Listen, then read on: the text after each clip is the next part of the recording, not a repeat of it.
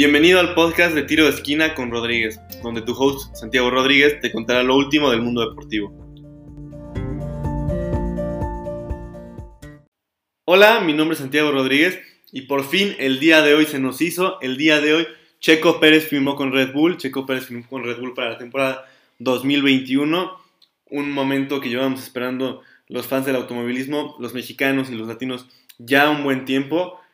Checo que fue reemplazado por Sebastián Vettel, esta noticia se dio a conocer más o menos por agosto-septiembre y esto le cerraba muchas puertas ya que Renault, Ferrari y McLaren ya no tendrían puestos para 2020 ya que ya habían hecho, digo 2021, ya que ya habían hecho varios cambios. Todo esto dejaba a Checo con las, únicamente con Red Bull, Alfa Tauri, Williams, Haas y Alfa Romeo. Alfa Romeo se quedó con la misma alineación de 2020, lo cual le quitó una posibilidad. Luego Haas se fue con un par de, chavos que van a empezar en la Fórmula 1, incluyendo a Mick Schumacher, el hijo de Michael Schumacher, lo cual dejaba únicamente con tres equipos, de los cuales en uno está Williams con George Russell, Williams continuó con George Russell y con la misma alineación, entonces ahí nada más quedaban dos opciones, Alfa Tauri, que ya desde hace tiempo habían dicho que no iban a tener a Checo ya que, ya que el joven japonés Tsunoda será el que ocupará ese puesto en el 2021, lo cual únicamente nos dejaba con Red Bull Digo, también Mercedes tiene un lugar todavía, pero ese lugar es para Lewis Hamilton, que al final él nada más está esperando para mejorar su contrato. Entonces, todo el mundo sabe que Hamilton no se va a retirar, no se va a ir de Mercedes, no se va a ir de la Fórmula 1. Entonces, esto únicamente nos dejaba con ese último puesto, el cual Checo estuvo combatiendo semana a semana en los últimos meses contra Alex Albon. Digo, también hubieron muchas especulaciones de que Nico Hulkenberg también podría llevarse ese lugar, pero en varias entrevistas con Hulkenberg, él comentaba de que nunca tuvo acercamientos con, con Red Bull. En realidad era para meterle presión a Albon e inclusive también pudo haber sido para meterle presión a Checo. Y bueno,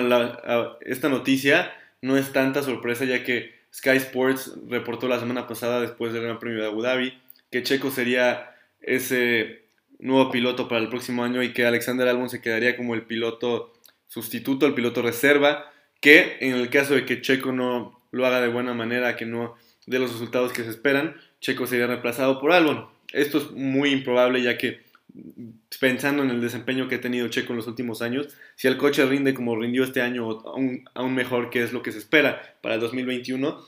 Checo va a tener, hacer un trabajo increíble e inclusive podría pelear contra Max Verstappen y contra los dos Mercedes por esos podiums, inclusive algunas victorias en el año. Entonces, todo esto emociona mucho a los fans de Checo, emociona a los mexicanos, a los latinos, a los fans de la Fórmula 1 en general, porque es la mejor alineación que podía tener Red Bull. Lo decían muchos medios, muchos periodistas, Queremos ver a lo mejor de lo mejor y Checo es lo mejor de lo mejor, entonces por fin vamos a tener esa alineación. Checo por fin va a estar en un coche que pueda competir en serio por victorias, por podium semana a semana. Entonces esto va a ser muy muy emocionante y también hay que contemplar que Checo probablemente solo se quede un año, ya que en el 2022 todas las reglas van a cambiar en la Fórmula 1, van a haber grandes cambios y esto ocasionaría que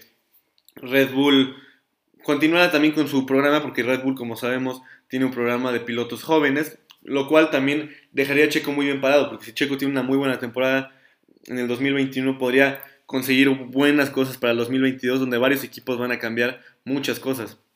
Pero bueno, esto es todo. Muchas gracias por escucharnos y nos vemos en la próxima.